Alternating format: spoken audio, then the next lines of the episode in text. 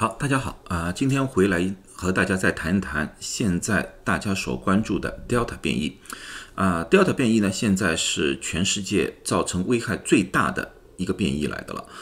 很多人呢问了我很多关于 Delta 变异的问题，特别呢是疫苗和 Delta 变异之间的关系啊。呃，过去呢，我其实已经做过两三次关于 Delta 变异的，这是 Delta 变异出来的时候的早期，也就是说是四月份、五月份我都做过，我都谈论过。那么今天呢，我把我们现在所有的数据归拢一下，跟大家好好的剖析一下 Delta 变异到底有哪一些特性。好，在谈论这个之前，那么我们需要看一下 Delta 变异在结构上面到底和其他的变异有什么不一样。Delta 变异我们又称为双变异，并不是说它只有两个变异点，其实它有很多的在基因上有很多的变异点，但是引起我们关注的是两个变异点，一个是在四百五十二点上面的一个变异，它把 L 氨基酸换成了 R 氨基酸，这个转变。和加州的 epsilon 变异是一样的，在我们研究里面发现，由于这个变异，这个 delta 变异更加容易和人体的细胞相结合。另外一个是在四百八十四位的一个变异，这个和英国的变异，我们也叫 alpha 变异，和南非的 beta 变异很类似。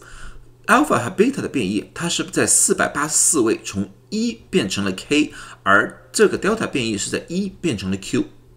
啊，这两个变异使得这个病毒更加容易使和人体的细胞相结合。那么我们从结构图里面，现代科学的结构图里面，我们也可以看到，这个红色部位就是我们所说的病毒的刺突蛋白。啊，下面蓝色的部队，也就是说我们人体细胞接受病毒的一个受体。四八四位是在这里，四五二位是在这里，这两个都是和人体的受体非常靠近的位置。所以当这两个改变的话，也就是说这个刺突蛋白和人体的受体的结合能力发生了改变。很不幸，这个变异使这个结合能力增加了。那么呢，这个病毒就更加容易侵害到人体的细胞里面去啊，这就是一个简单的示意图。由于这个结合能力更加加强，世界卫生组织现在他们的总结是，Delta 变异是至今传播最快和人体细胞受体结合。最佳的一个变异，并不是说以后不会有更加厉害的变异，而只是至今为止是最厉害的。现在它的传播速度是阿尔法变异，就是英国变异，要比这个要快了百分之五十，而传播的能力和原始毒株相比的话，要高出了百分之六十。啊，如果原始毒株一个人被感染了，在人体里面复制，大概需要有六天的时间，它才有足够的病毒量去传染给别人。但是 Delta 变异这个过程只需要四天，也就是说，当一个人被感染了之后，会有很快的速度就可以传染给下面一个人了。而且，一个原始毒株一个人患病的话，由于它的那个病毒量和人体的结合能力相对来说比较弱，所以呢，一个患者他的飞沫里面的病毒大概能给传染给两个人，但是 Delta 变异大大增加了，可以传给六个人啊，这就是一个传播能力的图，这是 CDC 一张图。你们也看到，原始的是在这个位置，就在二的这个位置，和普通的流感啊。差不多，差不多，但是现在 Delta 的变异就在六和七的位置上了，啊，也就是说，它一次可以传六到七个人，这个比天花的传播能力还要强，啊，所以说这个东西就会比较快的传染给周围的人。另外，Delta 的变异。它由于和人体的细胞的结合能力增加，所以说它能很比较快的产生很大量的病毒。因为我们要知道，病毒在自然界它是无法单独存在的，它一定需要有一个生物体现在就是主要人类是通过人类的细胞而复制自己。由于它和人体的细胞结合能力大大增加，所以说 Delta 的变异到了人体里身体里面之后，它产生的量就会很大。呃，在广州就是两一呃两个月之前，在广州爆发的那一次流行，中国的科学家就发表了一篇文章。他的文章里面是指出，Delta 变异在人体内产生的病毒量是原始病毒的一千倍以上。啊，这个是一个非常非常大的量。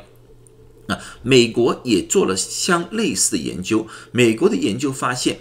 由于这个量产生的非常大，所以说当突破案例人群，也就是说这个人已经被感染了 Delta 变异之后，他在体内的病毒的量和人体就是普通的没有打疫苗的病毒量差不多啊。这个图就是他们做的研究。这个图呢，我们叫 CT 一个值。什么叫 CT 的值？也就是说，我们取了一个。鼻腔里面取了一个样本，这个样本在化验室里面，我们要复制多少次，我们才可以测试着出来？啊，对于没有打过疫苗的，我们需要复制二十一次才有足够的量去测试出来。啊，如果说人打过疫苗，口腔里面或者鼻腔里面的病毒量是很少的话，要远远多过二十一次的话，那么我们说病毒量少。但是很不幸的，打过疫苗的，我们只需要复制二十二次，基本上也可以测试出来了。那么二十一和二十二次这两个差异很小很小，你们也看到这两条线是很接近的。也就是说，人体内的不管是你打没打过疫苗，人体内的病毒的量基本上差不多啊。那么这就很危险。为什这为什么这样说呢？因为你不管打不打疫苗，只要感染了 Delta 变异，你的传播能力基本上都一样啊。这也就是为什么 CDC 现在要求大家都开始戴口罩，就是这个道理。因为你不管有没有打疫苗，你的体如果被感染了，你的鼻腔、口腔里面的飞沫里面的病毒的量差不多。那么 Delta 变异是不是会引起更多的重症和死亡呢？这个呢，现在很难被一次性确定。为什么呢？因为我们要知道，现在是八月份，八月头，现在的治疗手法和去年刚开始的时候治疗手法是不一样的。刚刚开始纽约爆发的时候，我们基本上没有什么治疗手法，我们是在摸索当中。那么在当时情况之下的话，我们打一个没准备的仗，那死亡率肯定会高。但是现在我们对这个的经验越来越越大了，呃，我们的治疗手法，不管是激素也好，瑞德西韦也好，还是单抗也好，各方面的技术越来越成熟了。当然，在自愈方面，我们也更加多的经验了，所以我们很难进行两者之间的呃直接对比。但是呢，从加拿大、新加坡、苏格兰他们三个国家刊登的。数据来看的话，我们看一些 Delta 变异，确实，如果你没打疫苗的话啊，是没打疫苗的话，确实可以增加重症的机会。那么从刚开始那些坏消息来说，那么很多人说，那么现在疫苗是不是没效了？我们是不是等死了？绝对不是啊！疫苗现在依然有效，只是疫苗的有效的概念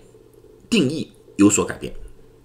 啊，因为我们要知道，这个并不是说疫苗生产商在欺骗我们，因为疫苗在生产的时候是去年十月之前，那个时候根本就没有 Delta 变异，他们也无法预测会有这么一个 Delta 变异，就像我们现在无法预测今年冬天会有怎么样的变异，对我们有怎么样的影响啊，这是不可能的事情。所以他们设计的疫苗是根据原始毒株或者说当时的一些变异的毒株而设置的。一个疫苗啊，当这个病毒变化之后，那个疫苗的有效性保证会有改变。但是我们 C D C D C 的数据里面来看的话，疫苗突破案例里面只有百分之零点零零四的人需要重症住院，只有百分之零点零零一的突破案例可能会造成死亡。到六月啊七月二十六号为止，整个需要住院和死亡的。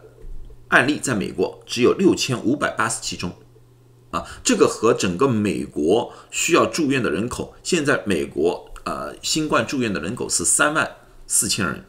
啊，这个比例是完全是无法相比的。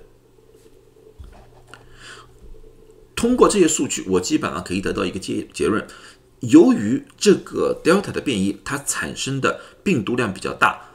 由于它比较容易传播，所以说你如果要防止被传染，这个有效率基本上没有了啊。也就是说，你打了疫苗和不打疫苗都有可能被感染上 Delta 变异，但是你打了疫苗之后。预防住院的有效率还在百分之九十以上啊，有些地方说百分之八十八，有些地方说百分之九十一，我平均一下，大概是百分之九十。对于预防死亡更加好，可以达到百分之九十九以上。我们在旧金山的湾区很多医院确实收治了一批新冠的呃患者，这新冠患者里面基本上大概百分之九十或者以上是 Delta 变异啊。但是我们也要看到，现在在医院里面住院的那些人，和去年四月份、七月份住院的人是完全不一样的。那个时候住院的最主要是那些老人和有严重基础疾病的人，而现在不一样。现在我们发现住院的人的年龄层下降了，三四岁、四十岁、五十岁的人都有，而且不一定有什么严重的基础疾病，但是他们有一个非常大的特性，就是没有注射疫苗。重症病房里面，就是我们整个湾区重症病房里面住院需要插管的人士，打过疫苗的是寥寥无几。一般的情况下，都是到了我们住院里面来，我们给他吸一点氧，观察一下，两三天就可以出院。真的需要插氧是没有打疫苗的那批人啊。告诉大家一个故事。我的我的一个同行告诉我的啊，他在医院里面工作。他说，一家五口人，两夫妻是绝对反对打疫苗的，说什么都不肯打疫苗。啊，一个四十三岁，一个四十七岁，两夫妻，他有三个孩子，啊，很不幸，五个人全部感染到了，两个孩子还算好，轻症，在家里面过了一个星期康复了。但是很不幸，其中有一个十六岁的需要住到儿童医院插管，这两夫妻也住院，男的好一点点，男的只是需要吸氧在普通病房，但是那个女的非常不幸，她插管已经插了两个星期了，而且我呃，而且医生基本上觉得，如果不是肺移植的话，基本上很难很难。达到一个康复。现在那个男的因为也在住在医院里面，他每天都要求我们用那个视频看看他太太的病房，因为他太太因为插着管已经无法说话了，我们已经把他全部麻醉掉了。在这种情况之下的话，他每天只是看一看自己的太太的，啊，我们也可以看到他想哭，啊，我们也无法问他后不后悔，但是你们觉得？他会不会后悔？好了，那么今天就讲到这里啊！希望大家都健健康康，保护好自己。我再三告诉大家，现在你不管打没打疫苗，